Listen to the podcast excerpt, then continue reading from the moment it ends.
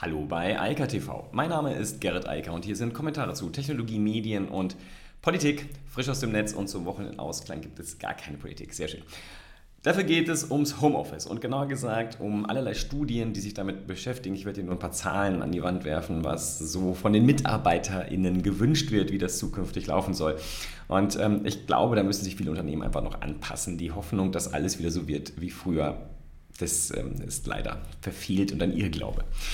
Außerdem gibt es Windows 11 und es ist schon lustig. Man guckt sich die Screens so an von dem zukünftigen äh, User Interface und denkt so, haben ganz okay bei Apple gekopiert und äh, ja, dann The Verge schreibt auch bei Android, aber Android hat ja auch schon bei Apple kopiert. Insofern kann Apple mittlerweile sagen, alles wird macOS und iOS, alles sieht so aus, wie wir es vorgegeben haben. Ähm, ja, ähm, Ziel erreicht, würde ich sagen. Und äh, dann geht es außerdem um Android-Apps, denn die werden demnächst auf Windows laufen und das hat äh, Microsoft so nebenbei fallen lassen, so, das ist ein nettes kleines Add-on. Ich glaube, dass das für viele sehr, sehr spannend sein äh, dürfte, dass das demnächst geht. Und wenn wir bei Android sind, ist Google nicht fern. Ähm, und dann haben wir noch Amazon Music. Und das sind so die Themen. Ich finde ganz besonders spannend, was momentan in dem Homeoffice-Bereich äh, passiert. Und da gibt es einen neuen State of Remote Work äh, Report, ähm, der kommt quartalsweise sogar raus. Und der ist von WeWork Remotely. Und wer mehr von diesen Sachen haben will, ähm, ich betreibe unter remotework.chat einen Twitter-Account und da finden sich ganz viele Remote Work-Informationen. ich glaube, dass das ähm, eine wichtige Quelle ist und ich sehe auch, dass die Followerzahl ständig steigt. Also das scheint immer mehr Menschen zu interessieren. Eine der wichtigsten Informationen für ArbeitgeberInnen, um das mal sozusagen für die Unternehmen ist, es gibt mittlerweile zwei Studien, die sagen, 50 oder 39 Prozent der befragten MitarbeiterInnen, die wollen nicht wieder im Büro arbeiten. Also vor allem nicht ständig. Wenn es keine Remote Work, also keine Homeoffice-Option gibt, keine Möglichkeit zu mobiler Arbeit, dann wollen die nicht mal zurück zu dieser Firma. Das heißt, die wollen im Zweifel kündigen. Das sollten sich einige Arbeitgeber mal genau überlegen, was das so bedeutet. Denn das wäre sicherlich das Worst-Case-Szenario für einige Unternehmen, wenn jetzt die Mitarbeiter zurückgerufen werden ins äh, Büro. Und ähm, in Deutschland fällt ja jetzt diesen Monat die Homeoffice-Pflicht und äh, dann dafür auch die Kündigungen eintrudeln, weil die Leute einfach nicht mehr dorthin zurück wollen. Und das Gegenteil ist natürlich logisch. 52% der Mitarbeiterinnen sagen, natürlich würden sie gerne von zu Hause aus arbeiten, wenn sie die Möglichkeit bekommen. Und die beiden Zahlen sind, glaube ich, auch ausreichend. Egal, ob jetzt vor die 39% sind oder die glatte 50%, hier die 52% sagt, glaube ich, auch alles. Die Leute wollen das. Sie möchten diese Möglichkeit haben und ähm, das ist schwer, das, glaube ich, wieder wegzubekommen. Denn die Menschen haben sich daran gewöhnt, haben die Vorteile gesehen, natürlich auch die Nachteile, wenn kleine Kinder im Spiel waren, kein Kindergarten, keine Schule und so weiter, dann ist das stressig gewesen, aber alle anderen haben gesehen, das hat sehr viele Vorteile. Kein im Stau stehen, keine Zeit verplempern mit der An- und Rückreise, keine Zeit verplempern, auch im Büro. Das hat viele überzeugt. Und das hat sich auch ganz klar gezeigt in dem Verhalten der Mitarbeiterinnen durch die letzten äh, Monate, die letzten anderthalb Jahre, ja fast jetzt der Corona-Pandemie. Die Mitarbeiterfluktuation ist um 50 Prozent zurückgegangen. Das muss man sich mal überlegen. Also die Employee Attrition. Ja? Also das ähm, ist eine unglaublich gute Zahl, denn das ist eines der größten Probleme vieler Unternehmen, dass MitarbeiterInnen kündigen und zu einem anderen Unternehmen gehen aus ganz unterschiedlichsten Gründen. Und Remote Work hat dabei geholfen, die Mitarbeiter zu binden ans eigene Unternehmen. Das ist, glaube ich, eine der spannendsten Zahlen. Wobei die nächste natürlich auch nochmal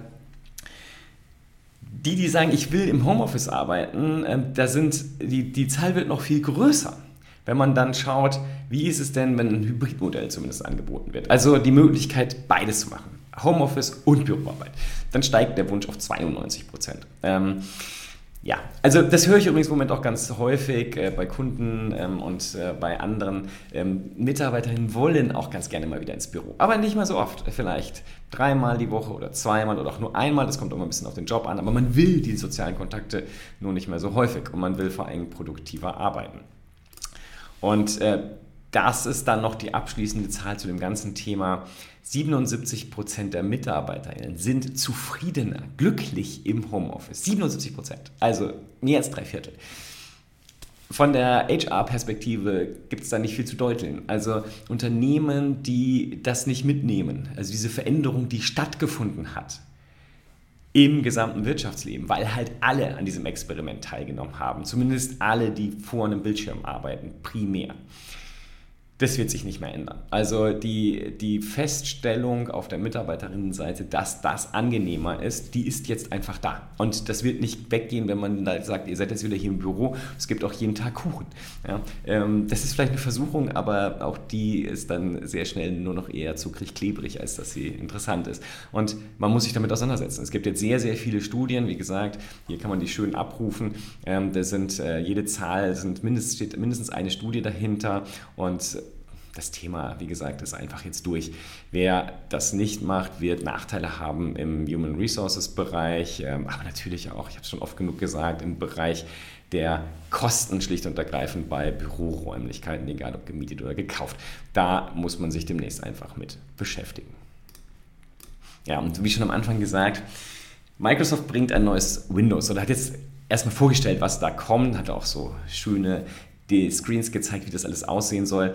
Und wenn man sich das anguckt, dann ist zumindest bei mir der Eindruck, ich sitze vor einem Mac. Also zumindest in, so die, die Design-Anklänge sind so deutlich, dass man sie gar nicht ignorieren kann, inklusive der abgerundeten Ecken und all dem, was vorher Android auch schon bei iOS ähm, geklaut hat und übernommen hat. Das ist jetzt hier auch so. Also alles gleicht sich an Richtung macOS und iOS. Ist ja auch irgendwo logisch. Das funktioniert halt gut. Also vor allem iOS ist halt wenn man Menschen da draußen befragt, gibt es Studien zu, was sozusagen für sie das am einfachsten zu bedienende System ist, dann kommt halt immer das iPhone ja, oder das iPad. Das wird genannt. Ähm, alle anderen ist so, hm. also kein Wunder, dass die Designer bei Microsoft und Google sagen, das nehmen wir mal als Vorlage. Und äh, das ist eine absolut äh, logische Konsequenz. Witzige Randbemerkung, das Startmenü, die, die Startbar kommt übrigens zurück. das, was die Leute also schon in den 90ern hatten, das kam, glaube ich, mit Windows 95, wenn ich mich recht entsinne. Ähm, und dann so zwischendurch abgeschafft wurde, so halb. Da gab es jetzt mit diesen Tiles und äh, die waren dann auch live. Das kommt alles wieder weg. Es wird alles wieder wie früher. Also äh, ich könnte eigentlich gut jetzt wieder auf Windows umsteigen. Also die, ich bin irgendwann so Ende der 90er auf den Mac gewechselt und äh, jetzt optisch sieht einiges jetzt wieder aus wie damals zu Windows äh, NT, war das dann bei mir der Windows 2000, glaube ich, Zeiten. Und Plus jetzt alle meine Erfahrungen mit äh, macOS. Also ich glaube, das wird gut funktionieren. Ich glaube, das wird auch sonst gut funktionieren. Aber äh, es ist jedenfalls interessant, äh, wie das Design sich dort entwickelt hat und wie, wie unglaublich stark der Einfluss ist, den, den ähm, Apple hier auf die Benutzeroberflächen nimmt. Also vor allem natürlich auf alles, was man anfassen kann. Also alles, was eigentlich iOS äh, definiert hat. Aber wie gesagt, hier geht es ja um Windows 11, also um das Betriebssystem, das immer noch den größten Marktanteil hat mit weitem Abstand. Und das wird jetzt zumindest mal ein bisschen hübscher. Was unter der Haube ist, dazu würde ich lieber gar nicht sagen. Ähm, das Einzige, was ich dazu sagen kann, und das ist tatsächlich mega spannend und das wurde so als Randnotiz rausgegeben, man kann demnächst zwar nicht direkt installieren, aber man kann über den Amazon App Store Android-Apps direkt unter Windows 11 laufen lassen. Und man kann die sogar in das dann wieder entstehende Startmenü packen, etc. pp. Also das Ganze ist jetzt voll integriert und Microsoft hat auch keine Wahl. Das Problem, was Microsoft ja hat, ist, die haben kein mobiles Betriebssystem. Und sie sehen ja gerade bei, bei Apple, wohin die Reise geht, dass nämlich die Produkte, also die Softwareprodukte auf allen Plattformen, also Smartphone, Tablet und Rechner verfügbar werden und dass man die gleiche Applikation überall benutzen kann. Also demnächst tatsächlich, also dass man nicht mal mehr zwei verschiedene für die jeweiligen Betriebssysteme gebaute Versionen hat, sondern dass es eins ist. Und das will natürlich Microsoft auch gerne haben, denn sie haben verstanden, das könnte schon sehr zukunftsträchtig sein, weil ich habe ja so eine App zum Beispiel für Android vielleicht schon gekauft, dann will ich die natürlich auch auf dem Tablet benutzen oder auf dem Rechner. Ähm, das ist ja das Konzept, mit dem äh, jeder Apple-Nutzer gut vertraut ist seit ein paar Jahren. Also diese Universal Apps heißen die dann bei Apple. Und das wird von Apple immer weiter forciert und ausgebaut, die, äh, die Betriebssysteme im Design immer weiter angeglichen und Microsoft kann das einfach nicht, weil sie haben kein mobiles Betriebssystem. Das ist eine der katastrophalsten Entscheidungen, die Microsoft meines Erachtens jemals je getroffen hat.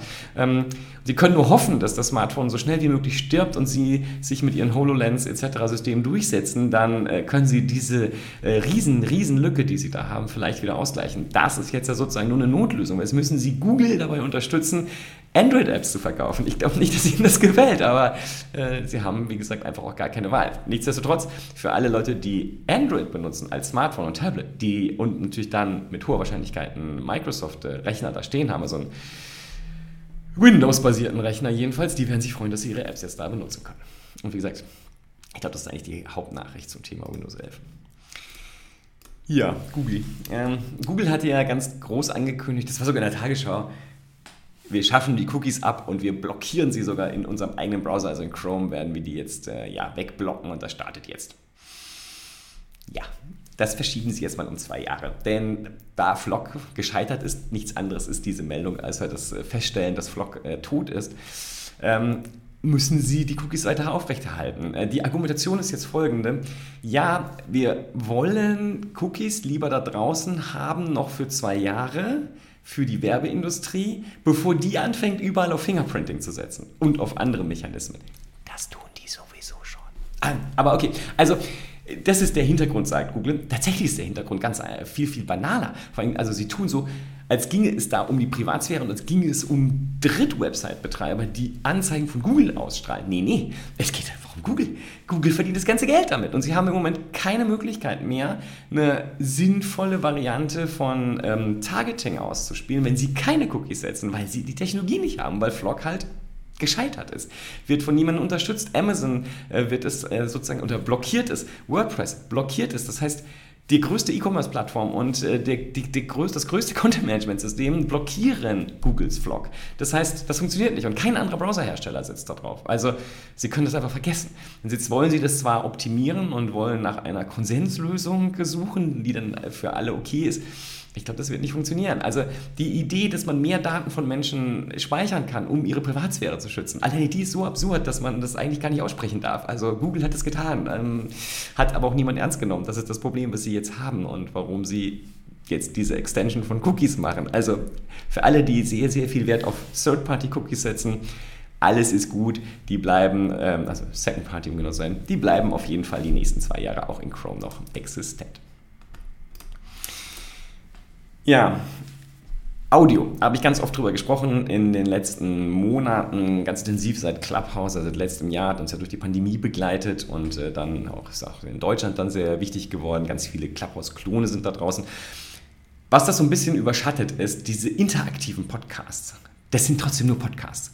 Und Podcasting ist das mega, mega wachsende, schnell wachsende und auch wirtschaftlich immer wichtigere Medium der Zeit.